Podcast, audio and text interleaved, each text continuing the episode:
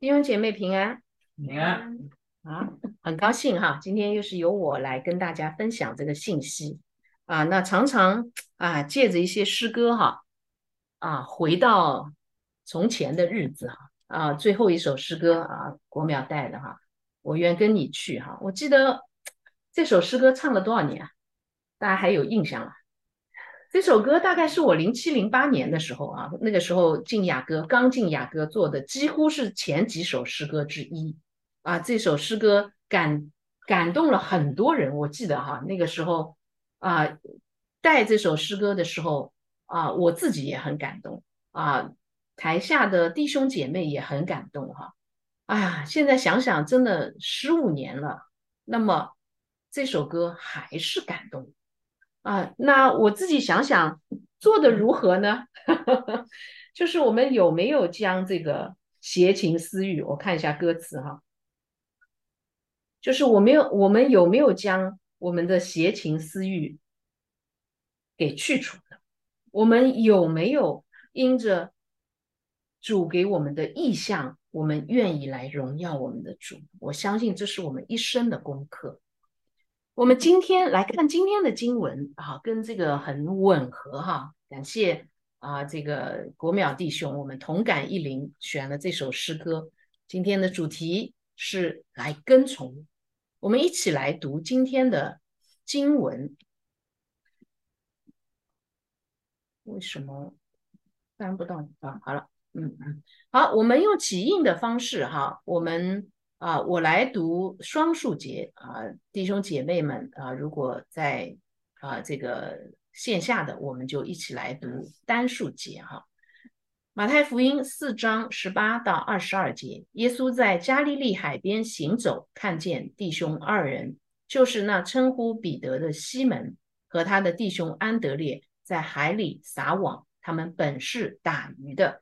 耶稣对他们说：“来跟从我。”我要叫你们得人如得鱼一样，他们就立刻舍了网，跟从了他。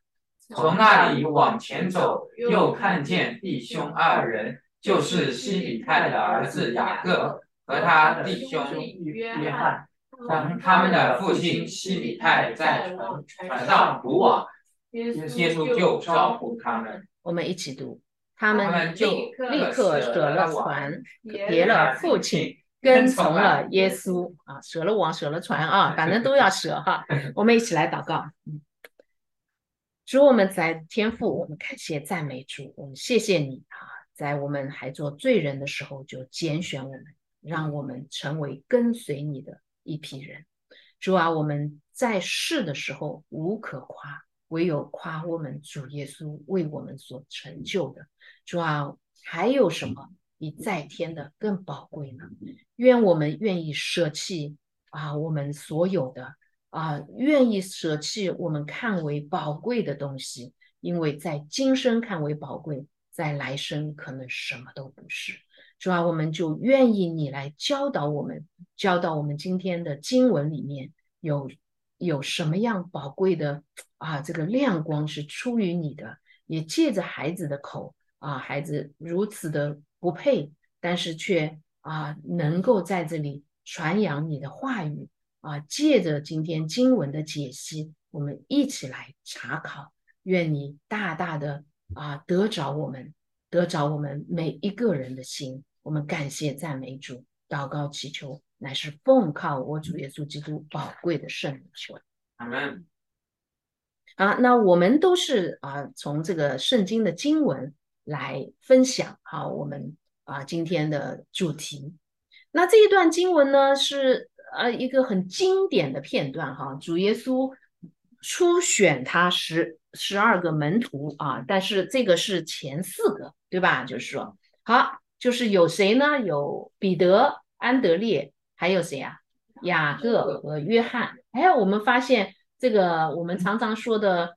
三大门徒已经在这个其中了，是吧？就是说，哈，我们看见主耶稣好像这边啊，这个照片放的哈，我看一下我这个鼠标放上去好像看不见了。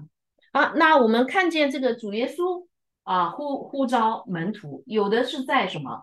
在抓鱼啊，上面这个图哈，就是说啊，在在海里啊捕鱼或者已经捕上来了哈啊，反正那个下面这张图好像是在捕网啊，或者是在撒网。好，那么在这种情况下，你看见主耶稣呼召他们，圣经上说他们就立刻舍了网，一个是舍了船，告别了父亲，跟从了主。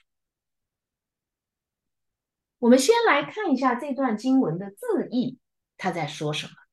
啊，因为我是 这个经营在字义里面啊二十多年哈，所以呢对字义是非常有感情的。所以我在啊这个前几个月几个月之内听啊听那个这个大叔玉阳的课的时候啊，就其中有讲到啊，包括我们啊听这个。水姐的课啊，还有谁的课啊？就是啊，那个广斌的课哈，就是说啊，那么其中就讲到字义也是非常重要的，所以我我就心得着了安慰哈，因为其实我对字义是很有感情的，我对圣经的经文是很有感情的。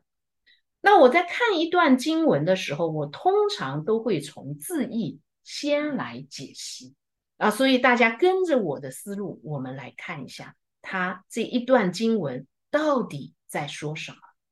第一，我们看到耶稣的呼召啊，因为他看见弟兄二人，那称呼彼得的西门和他的弟兄安德烈在海里撒网，他们本是打鱼的。然后主耶稣就说什么：“来跟从我，我要叫你们得人如得鱼一样。”啊，那第二个场景是他看到弟兄二人，一个是雅各，一个是约翰。同他的父亲西皮泰在船上捕网，耶稣就呼召他们。我们看到主耶稣呼召的时候用了两个两句话，一个是来跟从我，第二句是我要叫你们得人如得鱼一样。那么门徒的回应是什么呢？我不知道这个时刻通常要问一下，你会怎么回应主？大家的答案，我相信哈，不知道是怎样的。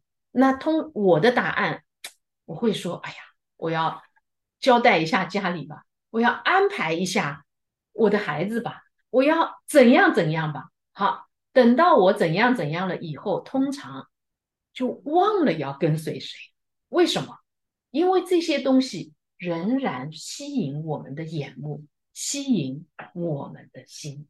大家觉得是不是呢？肯定是嘛，哈！我看到猛点头啊。好，那门徒的回应在经文上写的是，他们就立刻舍了我，跟从了他。另外一个说，立刻舍了船，别了父亲，跟从了耶稣。彼得、安德烈他们是在海里撒网的两个人，他们就立刻舍了网。跟从了他，好像他们立刻放下网，就跟随耶稣。第二个是雅各和约翰，在船上补网，然后他们立刻舍了船，跟从。在初初看到我们这个，我还没有信主很久的时候，初初看到这些经文，我会觉得，嗯，大概是船上生活太辛苦。啊 所以他们立刻舍了网，跟从了耶稣啊！我也相信啊，很多人在起初刚信主的时候，或者信主时日不长的时候，灵命还不是很深的时候，也会这么认为，就觉得风吹日晒的啊，很辛苦。有耶稣这么一个伟大的这个啊导师啊领袖，赶紧赶紧跟着主。是吗？未必见得。为什么？因为耶稣有家型美容吗？其实是没有的。所以他们的舍了网，舍了船，立刻跟随了主，代表了什么呢？我们再往后看，反正总体在这一段当中，我们有很多跟我们可以切实联系的，因为我们。既舍不得网，又舍不得船，更舍不得家人，所以我们很难真正的跟随耶稣。当然，我们会有限的跟随，我们会有保留的跟随。所以我们受了洗，所以我们来到教会，愿意寻求主的帮助，非常好。我相信我们是这么回应主的。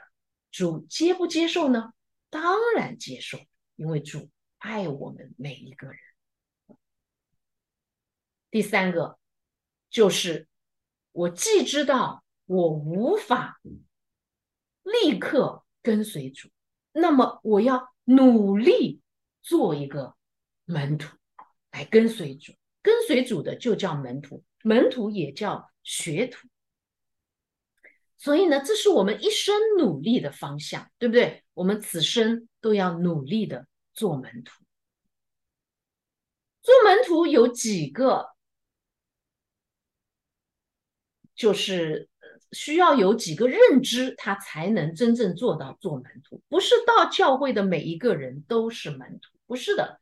有很多人看似跟随主，其实还是跟随的是世界之声，自己的声音。我们很多时候，很多人借着祷告听到的是什么？自己内心的欲望。所以他走的方向，虽然他说啊是主给他的这个机会，主应许他的啊，主带领他的，但是他听到的常常是自己内心的渴望。所以我们在跟随主、努力要做门徒的这个阶段，我们需要。不断的晋升。第一，我们要认识主才是基督，才是我们生命的主宰。第二，需要学习的就是舍己、舍己再舍己，因为有很多东西吸引我们的心，让我们无法去跟随。可能是你的工作，是你的家人，是你的渴望。是你想要实现自己的价值观的那一些东西，或者呢？现在很多时候躺平一族可能是什么？一个手机啊，就让你无法 舍己了哈。谁又能舍得下手机呢？不是手机本身，而是手机里面的东西。好，所以我们总有很多的拦阻，需要我们学习舍己的功课。第三。当你在不断的舍己，你跟随主耶稣的时候，从文字上我们得到的是说传扬主福音，跟随主耶稣，将这个大好的消息传出去，让更多的人来信靠我主耶稣。所以，通过字义，我们能够得出主的呼召，我们的回应。我们要努力做门徒。我们来看看内意解经。内意解经呢，我觉得特别有意思啊！你就觉得怎么扒拉都扒拉不完啊，就是它的内容实在是太多，可以引申出来的实际应用也是非常的多啊！我记得那个大叔啊，曾经讲过。在上一次他讲到的时候，他说他啊做一次的这个讲道啊要准备十个小时，maybe twenty hours 啊，就是说啊这个有可能是二十个小时。哎，我觉得我们这种啊这个这个这个门外汉哈，就是说怎么都不够啊。所以呢，这个到一直到昨天晚上，我还在哎呀这个在整理啊，就是说。东西都已经好像有了，就把碎片化的要整理成能够解说出来，能够完整的、更好的、系统的，就是表达，那又是另有另有一功啊！所以我觉得啊，特别不容易哈。那我又无法做到像这个，就是像那个玉阳啊、像广斌啊这么提纲挈领的来说哈。那我我的这个。这个一功可能是对于经文的解释啊，所以我们果然是相互配搭，弥补各自所缺啊，长短互应。我们来看看无主的城，有鱼的海啊，可能大家已经觉得，哎，这啥意思哈？这段经文跟无主的城、有鱼的海有什么关系呢？这个就要推到我们对于一些经文的这个，对于之前啊背景经文，您关一下。因为主耶稣在进入这个加利利海的附近的时候，他是在哪里呢？大家记不记得？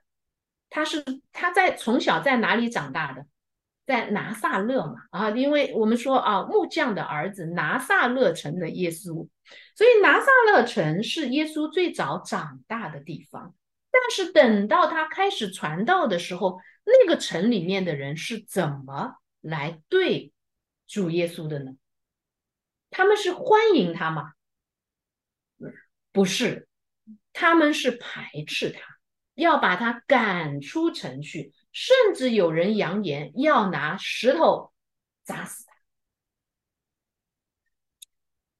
我们来看“城”到底代表什么？好，在这段经文当中，这一段这个这个这个前言哈，就是之前发生的事情。是有关一个城的画面，这个城里面众人起来反对耶稣，要把他赶出城去。城在内义上代表教义，城有什么城墙啊、城门啊啊，还有什么堡垒啊啊，甚至有很多瞭望塔啊，这些代表什么？代表教义对真理的保护。好，就是所以我们有这些啊，以前圣经时代啊，中中国很早以前也都是这样有城墙的，对吧？代表什么？要保护这个城里面的教义，因为臣就是代表教嘛。没有主的臣代表什么？我已经把这个准确标准答案给公布了哈啊，那其实很容易理解，没有主嘛。没有主，主才是真理本身嘛，对不对？主才是教义本身嘛，是不是？所以没有主代表什么？没有真，没有真理的臣代表什么？大家觉得？充满了虚假啊！哎，其实我们想到的是，可能是索多玛、俄摩拉哈，就是说，哎。我们看到没有真理，就代表他对神本质的反对。我们为什么这样说？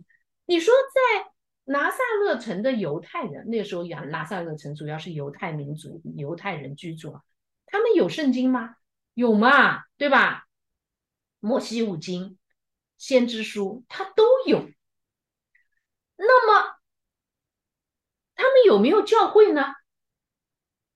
有嘛？那个时候叫会堂嘛，对吧？就摩西会堂啊，有的是这么叫啊。就是说，那怎么他就没有真理了呢？不是他没有圣经，而是刚才苏正说哈，他对于圣经真理的歪曲和错谬的解释，所以这个叫做对神本质上的反对。上个礼拜三的时候。这个大叔问了一个问题哈，大叔问的问题是：这个教会新教会的三要素是什么？大家记得吧？我记得后来是郝江弟兄在那个留言里面回答的哈，就是因为我没有注意这个问题哈，就是我我我会想三要素到底是什么呢？那我们会想到很多哈，就是说，哎，结果后来我去翻了一下那个大叔在第一课上 就讲到新教会的三要素啊。主圣言仁爱，仁爱它仁爱是挂号里面，仁爱前面是有公用的生活。那我们再重复一遍哈，主第二是什么？圣言第三是什么？公用的生活就是仁爱。好，我相信自此以后我们不会再忘记哈，那也很很好理解，因为新教会我们所说的就是主，主就是。神，神就是主耶稣，反正就是一位神，就是我们的主。第二，圣言，圣言跟圣经是同一个概念吗？在这里不是同一个概念，因为圣言包括它的内意、内在含义，就是它的核心的含义。然后就是在地上要过有功用的生活。所以，假如我们的生活是没有仁爱的，那就不叫有功用的生活，就叫什么？就叫无主的城 啊！也就是说。可以把我们类比成一个城，我们里面有没有主？有主就有真，就有主圣言仁爱，就是有功用的生活。那么我自己又总结了一下，通过史公的著作，圣言的三要素是什么？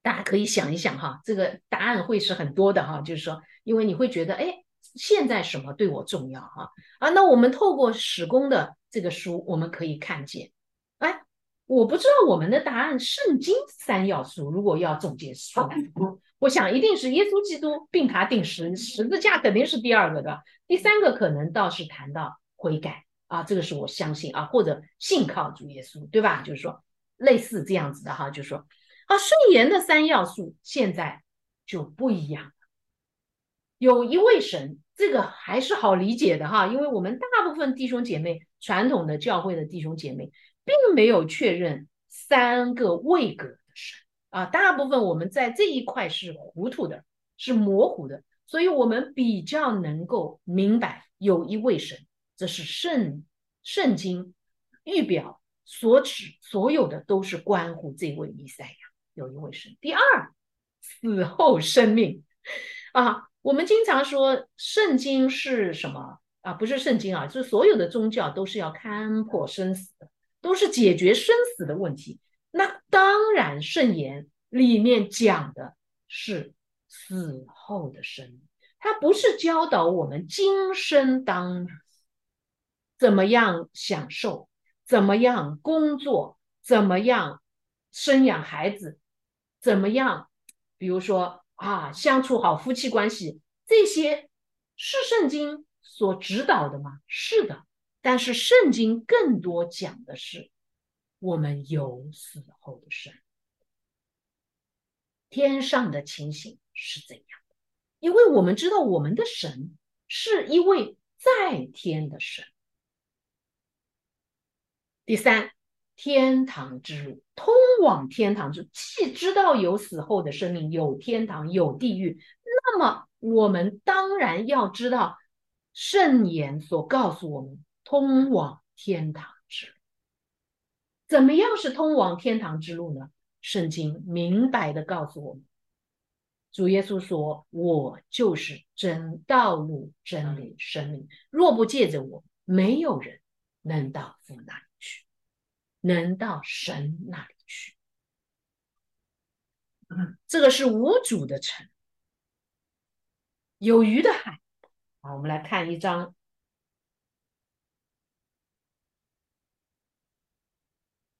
图哈。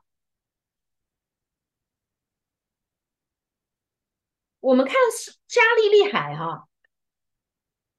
加利利海连通啊，有一条河啊，在圣经当中很著名的叫约旦河，对吧？就是通过约旦河能够到什么？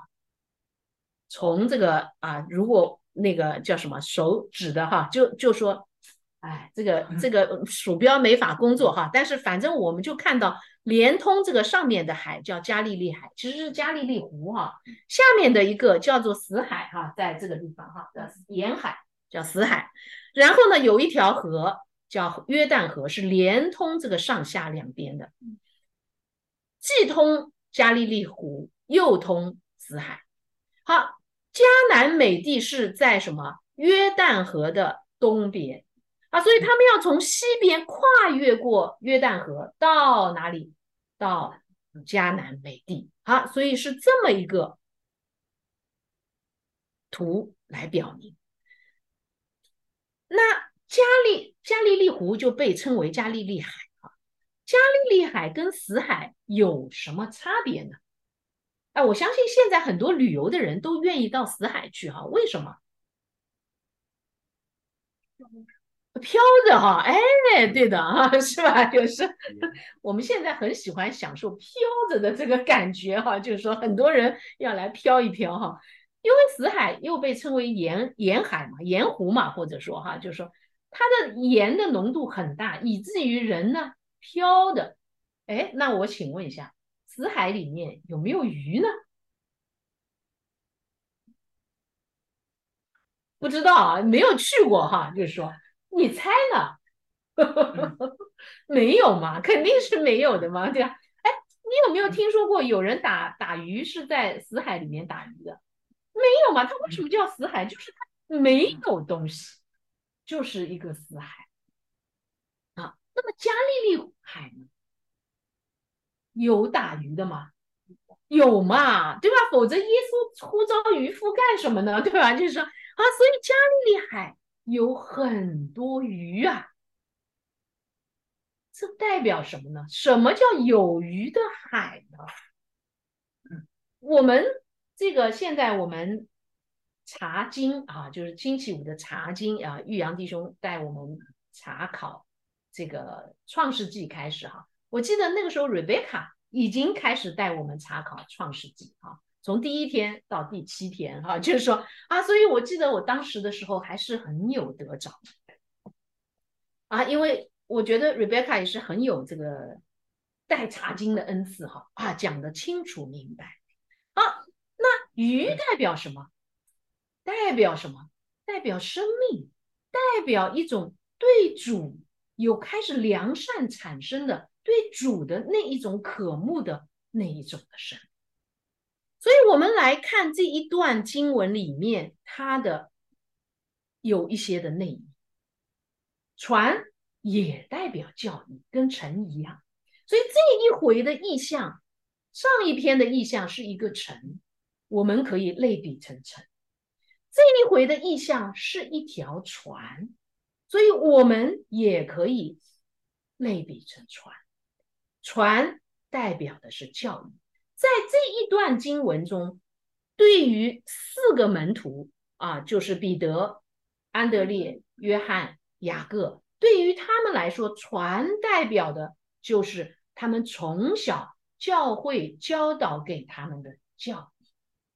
这个是船啊，所以你已经发现了，他们立刻舍了船是什么意思，对不对？当内意显明的时候，你一下子就明白这一段。是代表他们把金银财宝都舍了吗？有，一定有，因为真实的门徒确实是这么舍。但是对我们来说，代表的是什么？要把我们原来所有的错误的教育给舍了。海，海代表什么呢？我们曾经说到过哈，我记得啊，这个瑞贝卡跟我们。查经的时候讲到过，水水就代表真理，海代表什么呢？代表记忆当中聚集的真理，或者叫做知识，就是在我们记忆库里面，我们每一个人都有记忆库，它储存的知识是什么？鱼代表什么呢？哦，就是你对其中这个真理、其中这个知识的喜爱啊，怪不得中文说如鱼得水。哈，连贯的起来哈，就是说鱼就代表什么？鱼是有生命的，所以有生命的东西就代表什么？生命就代表爱嘛，对不对？所以就代表他对里面知识的喜爱。网代表什么呢？网代表人的一种思维方式，每个人都有他固定的思维方式啊。我的思维方式可能跟你的不同，跟陈坚的不同啊，就是说，陈坚作为多年的老师，一定有你的 思维方式啊啊，那我的思维方式可能更多的是出于教会的教导，所以当一件事情发生的时候，我通常都会去找教会的教导，经文的这个他的教导是什么？好，那么所以我们经常说。在我们遇到事情的时候，我们需要什么？我们需要去想一想，圣经怎么教导我们？后来有一个 W W 啊，这个 What will Jesus do 嘛？W W J D 啊，就是说有一个手环哈，就是这个在呃这个很多青少年啊或者啊老外戴的很多的，就是 W W J J D 啊，就是说就是这个手环会提醒我们 What will Jesus do？在这样子的场合下，耶稣会怎么做？所以这个会帮助我们去处理我们面对的每一个环境。常常我们第一个反应是什么？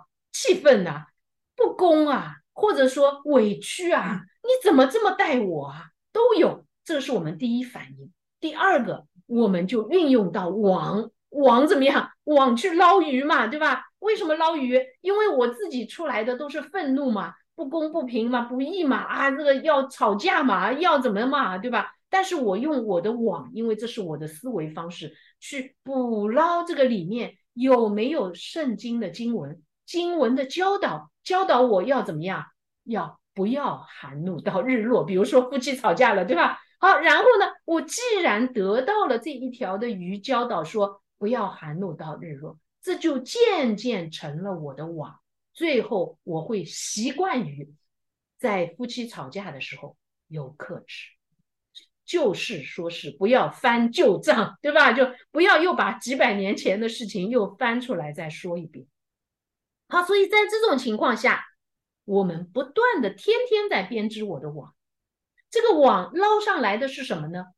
捞上来的如果是属主的鱼啊，那么它就是类似不要寒露到日落啊，要常常喜乐啊，要不住祷告啊，要凡事谢。你就不会陷在世界上的事情，所以网是通过它从记忆当中提取你想要的东西。那么渔夫是什么呢？从记忆中提取这些对生活有用知识的人。所以，我们也都是渔夫。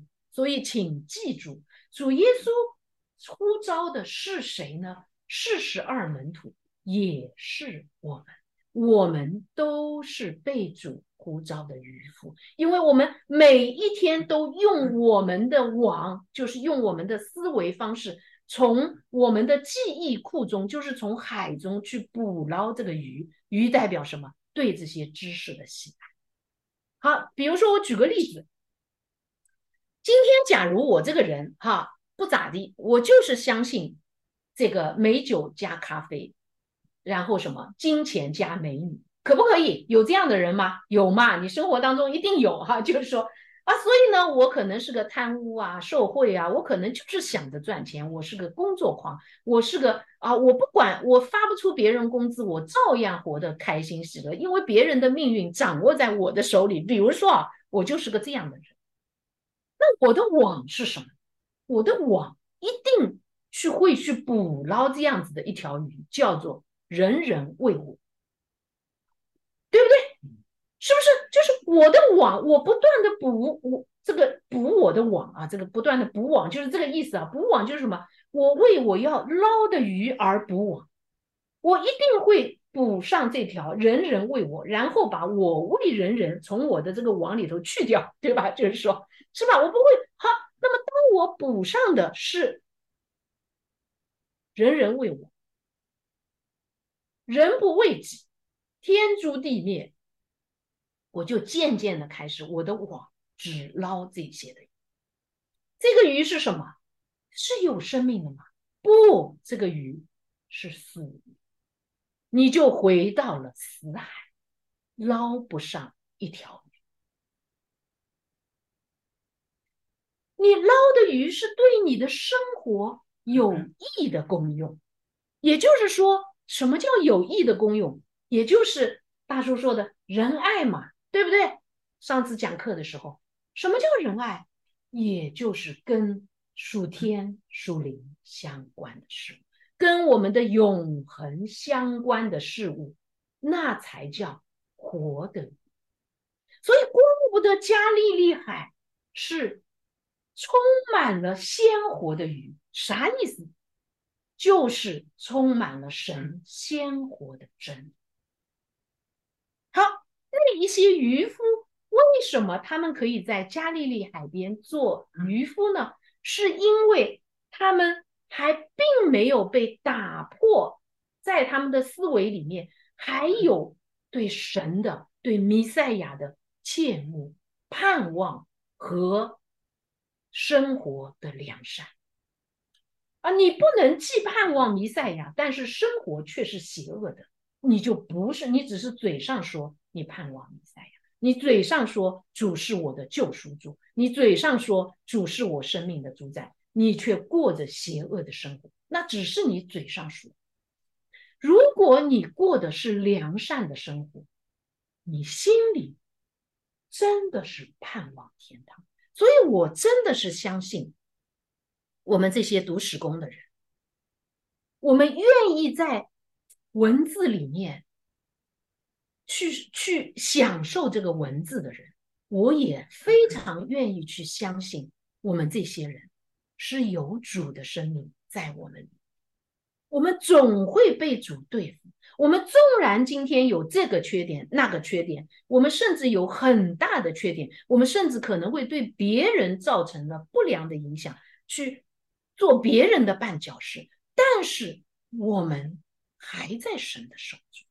我们总会被神不断的改造，成为属灵的渔夫。我相信我就是这样的。我今天可能说话不是那么好听，我今天可能脾气啊比较的急啊，我今天可能有这样那样的缺点。我今天非但赐福不了别人，我还绊倒了人。但是我在主的手中，我不断的重新改造我这个渔网。我不断的在主里面重新编织那一张主所喜悦的网，捞上树林的真理，我就能活出有功用的生活，称之为良善的生活。无主的城，有鱼的海，不知道大家有没有深刻的印象？第二，耶稣的呼召，门徒的回应。啊，我们刚才说了哈，渔夫是什么呢？是从记忆中汲取对生活有用知识的人，也就是要过良善生活的人，这叫属灵的渔夫啊。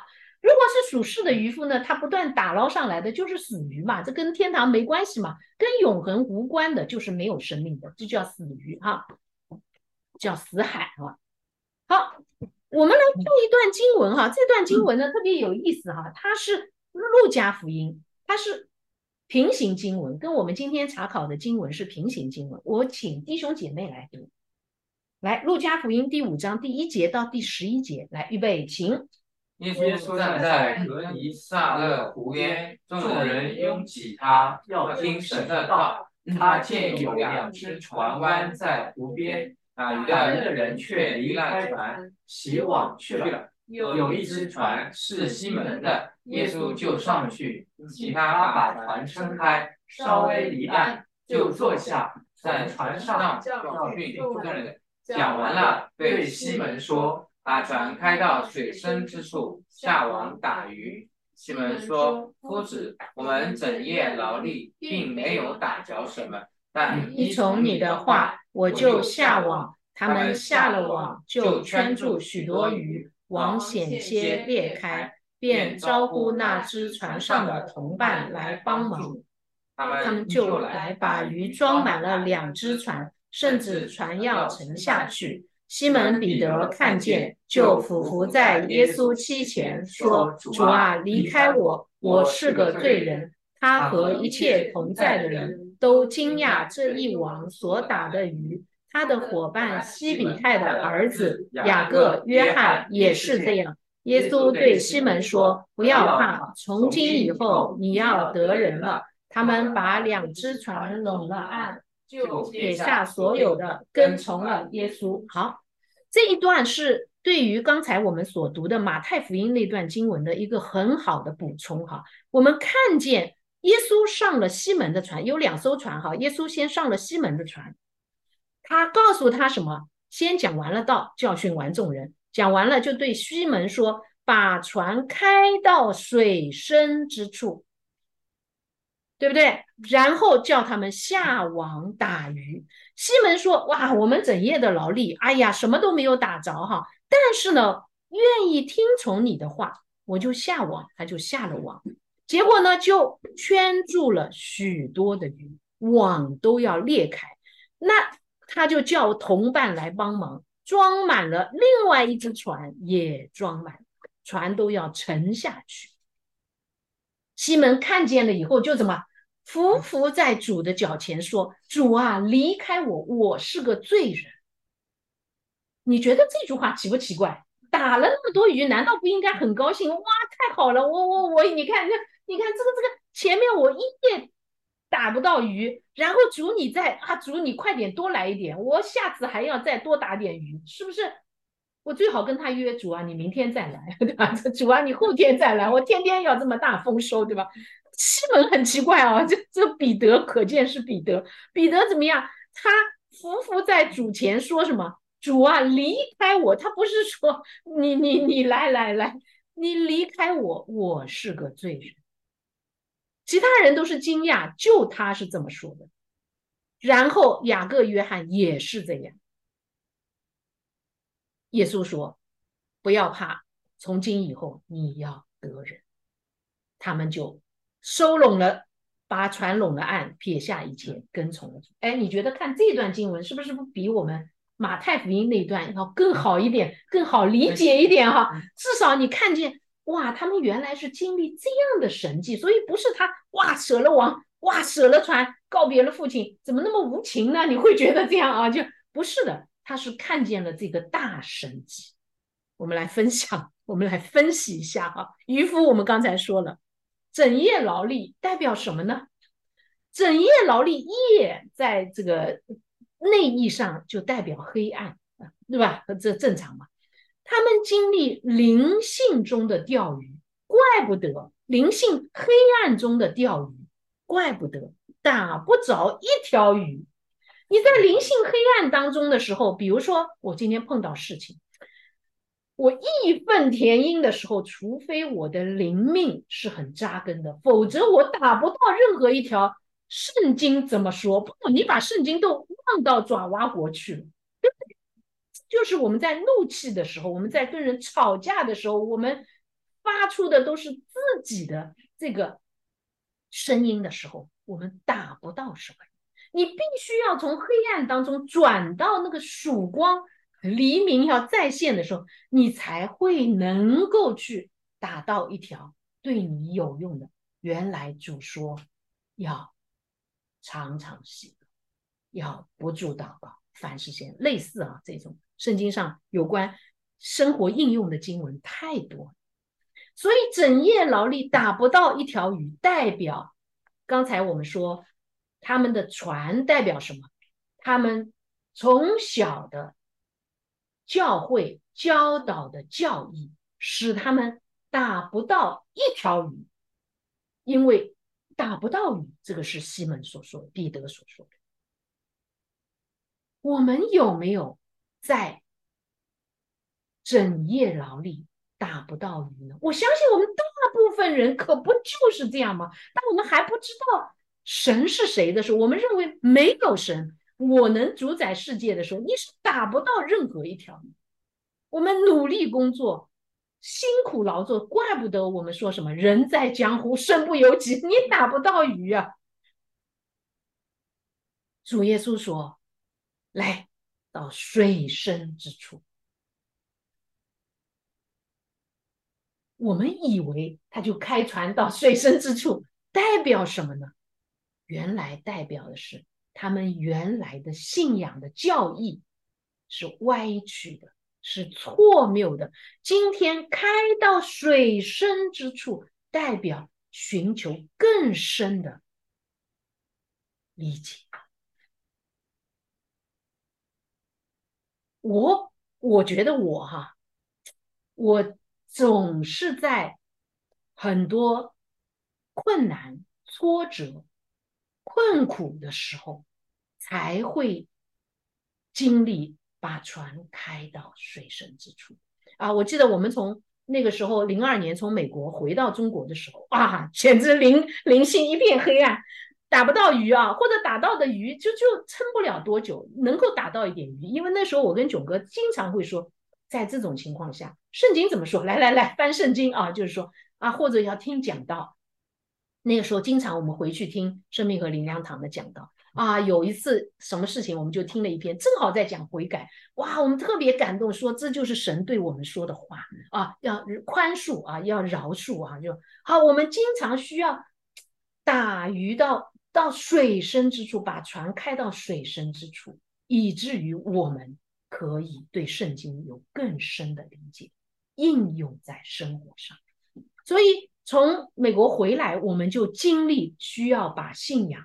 需要把我们对圣经的理解更进一步，才能在中国这么恶劣的环境之下，啊，就是人人为我的这样的一个环境之下，啊，就是活出更好的信仰。那么再一次就是囧哥离世的时候，那个简直了，我觉得我的信仰都要崩塌了。但是，我不得不说，借着史维登堡的著作，借着。啊，这个话语让我对圣经、对神有更深入的认识，我就又把船开到水深之处。船就是我，我的教义，我多年来二十多年来在信仰当中所得的教义，已经不能支撑我的时候，我需要把船开到。更深处，才能对信仰有更深的认知。感谢主，下网就圈住许多的鱼，代表什么？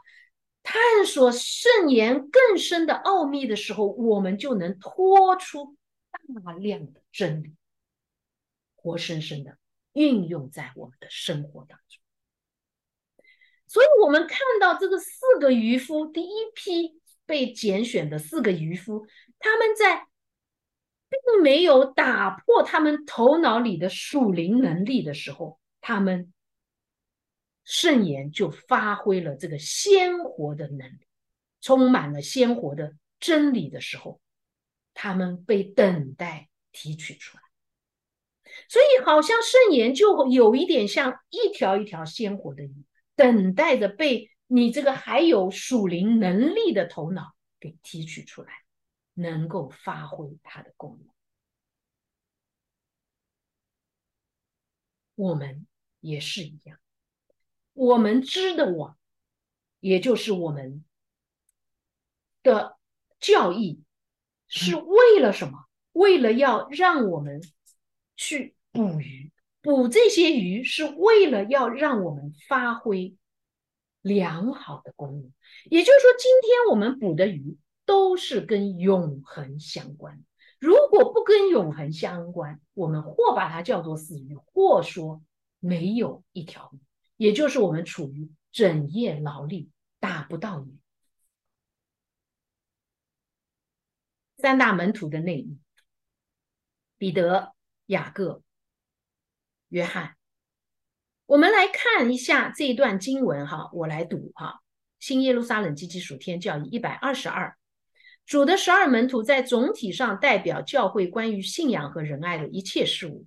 以色列的十二支派也是如此，彼得、雅各、约翰按次序分别代表信仰、仁爱和出自仁爱的善行。彼得代表信仰，约翰代表出自仁爱的善行。揭秘启示录十七节。由于约翰代表生活的良善，彼得代表信仰的真理，所以靠在主怀里并跟从耶稣的是约翰，而非彼得。好，后面还有一段是说，主像要那些要归入他新教会的人教导的是生活的良善。总而言之，真理通过良善首先产生，因而理解力出于意愿所产生才是首生的。这就是为什么。彼得是叫做真理，或者叫做出于良善的真理，因为真理是教会的基石，所以他是首生之。第二，雅各代表的是仁爱，然后约翰代表的是仁爱的善行。仁爱代表什么？有公用的生活，哈，所以就仁爱的善行就是他们两个所代表的。第三，门徒到使徒得人的渔夫。好，这一段哈，我来读哈。由此明显可知，真理是最初的事物，教会通过它而属于人，但它是源于良善的真理。因为没有良善的真理，纯粹是知识，只知道有这么回事。唯独知识是使人能变成教会，没有其他作用。但它不会变成一个教会，除非他照着知识去生活。在这种情况下。真理便与良善结合，人被引入教会。真理还教导人当如何生活。在这种情况下，当他因为真理而被真理打动时，就是当他喜欢照着他们而生活时的情形。他被主引领，得以与天堂结合，从而变得属灵，死后即成为天上的天使。然而，值得注意的是，产生这些果效的不是真理，而是借着真理的良善。良善出自主。那这一段。我把它总结了一下，便于大家理解哈。我自己在总结的过程当中，不断的消化吸收哈。我们来看，学习真理并照之生活。好，不要忘记啊，学习真理并照之生活，我们就被引入教会。这个教会既是指天上的大家大家庭，这个教会天上的教会，同时也是指什么？我们开始建立我们的内在教会。它更可以是指今天地上的新教会。好，那么我们学习真理要照之生活，我们就被引入教会。那第二步，因爱真理而喜欢照之生活，我们就被引入什么天堂？哎，你觉得这两个有差别吗？学习真理并造之生活，和因爱真理而喜欢造之生活。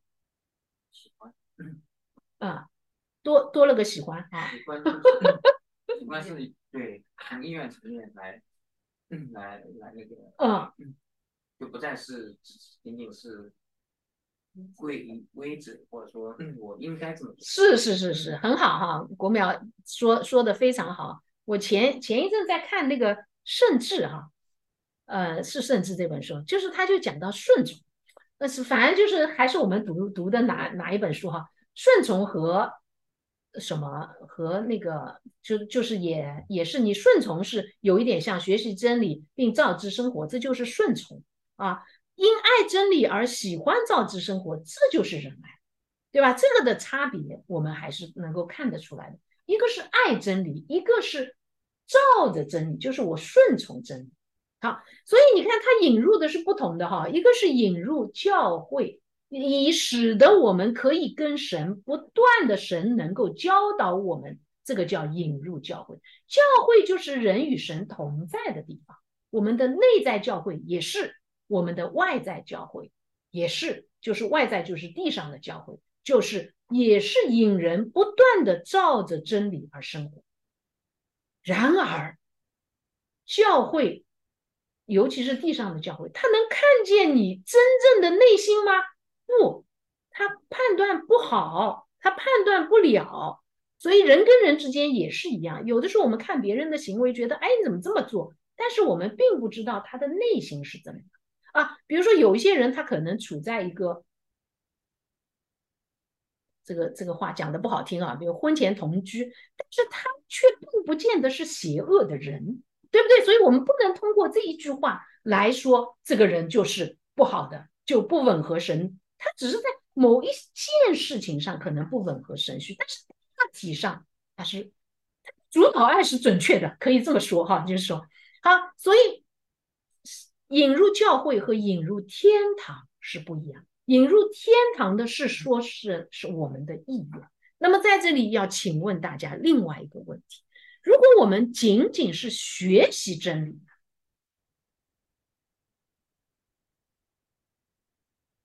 没有知识，他没有活出。很好啊，就是 我们现在不是普遍存在的非常感感谢赛人主，和文士吗？是是是头头是是，是道，在对在一点都仁义善都没有，是是然后虚伪之极，然后内心追求的又是感谢主哈，我们的看见都是一样。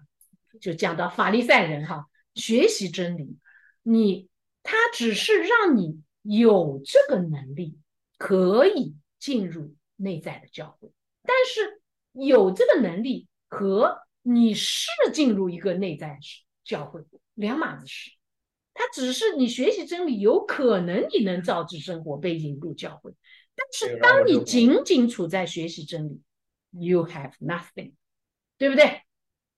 好，所以这个就特别值得我们思考，不要去想别人哈。我重新好好的再告诉我自己和告诉大家，我们不要去想别人是怎样，我们要想我们自己是怎样。别人自有他的主，我们要想的是我，我们是否只处在学习真理？我们并不想去造纸生活，因为太累了，要对付这个对付那个，多难啊，对不对？我们为什么我们不能这个人不为己，天诛地灭啊？我们为什么不能美酒加咖啡，美女加金钱呢？这个就是学习真理，他照样可以学习真理。我们要进入的是学习真理，并照之生活，我们就被引入教会。当这个时候，你就不会再有太多自己的想法、自己的意见，你会更多的想神的想法，想别人做这件事情，他是出于什么样的动机？我做这件事情是出于什么样的动机？当你从动机层来考察自己的时候，你会渐渐被引入因爱真理而喜欢照之生活。你就不会顺着己意落入环境当中，你被引入天堂。感谢主啊，我们都在路上啊，我仍然要说这句话，我们都不完全，但是我们都在路上，我们被不断的教导，不断的照之生活，然后进入我们的意愿，我们因爱真理而喜欢照之生活，因为。这样的生活能够让我们进入天堂，是不是很美好？我觉得这个是一件极其美好的事。最后，我们来看主耶稣，好，是我们的中心，是我们生命的主宰，在我们的心中，在我们的内在人里面，在我们内在的教会，就是我们身体的殿。它所发出的光啊，影响影响我，好吧？我是一个属世人哈。当初的时候，我们都是属世，然后我们被神教导说：“来，把船开到水深之处，下网捞鱼。”我们就听从主，虽然我们整夜劳力。哇，我们人在江湖，身不由己，但是我们却愿意听从主，下了网，开到水深之处，哇，然后捞出很多的鱼来，对不对？我们就有一个看见，说原来捞出很多属灵的真理呀，捞出很多鲜活的鱼啊，我们就渐渐走上了门徒之路。当我们捞出很多属灵真理的时候，怪不得彼得跪下来说什么：“主啊，我是个罪人，你这样子的圣洁的人，离开我吧。”这是他发自内心肺腑。这就是为什么当我们进到水深之处的时候，我们会认清自己很多的罪，一点都不夸张。我们开始省察我们内心的动机，我们开始反思：我做这件事情的时候，是出于自己的血气，还是出于我内心是想要去，比如说纠正这个社会的不公啊啊，比如说是我就是仅仅想要告诉警察，我们聚会是对的。啊，就是比如说啊，就你被警察敲门了啊，就是说啊是吧？我不是在血气当中跟他跟他去杠上哈，就是说，好，那么这个时候我们会审查我们的动机，我们的动机到底是反对这个人呢，还是反对的是是我内心的私欲去反对这个人呢，还是出于一种良善的意愿去反对这个人事物？这是我们当审查。这就代表我们走在门徒的路上，只要到水深之处钓出很多的鱼，而不是停留在这个知识层面，不去把它钓出来，我们就不能成为门徒。我们纵然在做讲台的工作，在做教导的工作，在做什么呃建立教会的事情，不，这些都与我们与永恒无关。你照做，神照样借你成事。但是你却不得进入天堂，这个话是我常常要告诉我自己的，免得做事做事做到后来，很多邪恶反而到我太容易了。应该说，我们常常说什么啊？这个啊，地狱之灵或者撒旦哈，魔鬼是什么？化了妆的天使。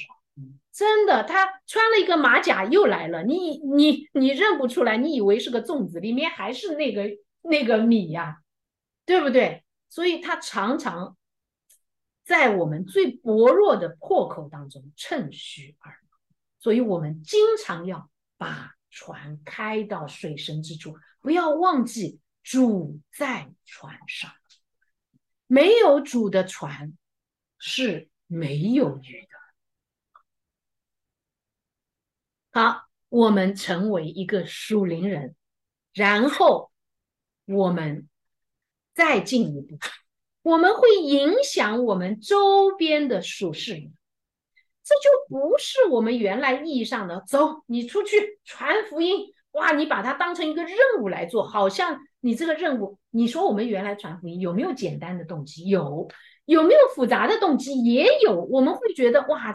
顺服教会嘛，哈，对吧？就是说啊，教会这么说，也有什么哇？我今天我带一个人信主，哇，我特别高兴，我甚至流泪。我有没有心中说哇，我为主做了事啊？这样子的心态有啊。我甚至会觉得哇，这个是牧师喜欢的啊。我在牧师眼里，哎，因为我很爱这个牧师嘛，我会是一个哎挺好的形象啊。我维持了我在教会当中好的形象。我有多少是出于我真正因为我爱真理，我爱主，所以我不自觉的，我的满身、满心、满口就流露出来的就是当以神为大，我心因主而欢喜快乐，我心尊主为大，像玛利亚这样的神。我们流露出来的就是我们的内在满意出来，福杯满意也不过如此。我们满意出来的时候，我们就影响我们的周边的人，让他们这些不一定是这么属实哈，可能是你周边的弟兄姐妹，他们也能够到主的面前。这个时候，就主耶稣告诉他们，把船开到水深之处。他们就整夜劳力打不到鱼，听从主这句话的时候，下网打鱼，捞出很多的真理来，然后他们愿意在主面前说：“我是一个罪人。”他们也像今天你得着的恩典一样，审查自己的内心，做一个属灵。这一些你所影响的人群。也从属世到属灵，你会发现门徒开始加增，最终他们和你一起影响更多的术士，你发现更多的人成为师徒。我觉得这个圆代表不了我的想法。没有哪一个图 平面的图可以代表。如果是有三维的图，可能是一个圆锥体，哈，是不是？我也不确定啊，或者类似像这样，我搞不清楚应该怎么表达。但是我已经通过有限的话语，表达了从门徒到使徒，最终到得人的。那么，亲爱的弟兄姐妹，得人先要得着我自己为人。人代表的是什么？对应的就是天使。所以，只有把我自己得而为人，为天使，为属灵的天使，才能够做使徒。我们不是硬生生的去传，你没有这些内在的动力，没有这个如江河一般腹中涌出活水的江河，你早晚有一天要枯竭。但是还是这句话，神或者还是使你成事，只是你的内在是属天堂还是属地狱的，那么不因为你的成事而有结果。我们经常说，做工的果效却随着他啊。我们说啊，人离离世啊，比如说一个传道人，我们经常说啊，这个牧师会讲，做工的果效却随着他。我们老以为他传了多少个这个啊，带领了多少个门徒，传了多少个福音？不是的，做工的果效是指他的他的内在啊，做工就是为了塑造他的内在人。我们就是这样被主塑造成他所喜悦的心，这个是我们努力的方向。感谢主。我们来回顾一下，总结一下我们今天无主的城，有鱼的海。今天你的里面有没有主耶稣？今天我们的海里面，我们的记忆库里面有没有有生命的鱼呢？这生命是跟永恒有关的。耶稣的呼召，门徒的回应。你是门徒吗？你怎样回应爱你的主？救赎你的基督呢？门徒到使徒得人的意思，你得着自己为人了吗？你有没有开到水深之处？主在你的船上，你就放心大胆开到水深之处，得着许多的是指你的心思意念改变了。你捞出许多鲜活的真理，应用在你的生活当中。你因着这些真理而爱真理的时候，你就愿意照着真理而生活。因此，你成为一个真正的人，属灵的人。你照样去活出来，影响你周围的人。可以通过口说，可以通过你的行动。我们看到许多的宣教士早期到中国来建教会、建学校，行出的都是良善的、有功用的生活。感谢主，我们一起祷告。主，我们在天父，我们感谢赞美主。借着今天的经文啊，其实主内容特别特别的多，在这些的经文当中，愿你开启我们。让我们有更深的看见，你带我们到水深之处。我们感谢赞美主，也将我们的生命全然交托在你的手手中。求你用你各样的方法，借着环境，借着你的话语，借着弟兄姐妹，借着圣言来塑造我们，让我们学习真理并照之生活，让我们爱真理。而喜欢照真理而活，我们感谢赞美主。我想这个才是真正的主为我死，我为他活。我们这样感谢、祷告、祈求，不配，乃是奉靠我主耶稣宝贵的圣名求。阿门。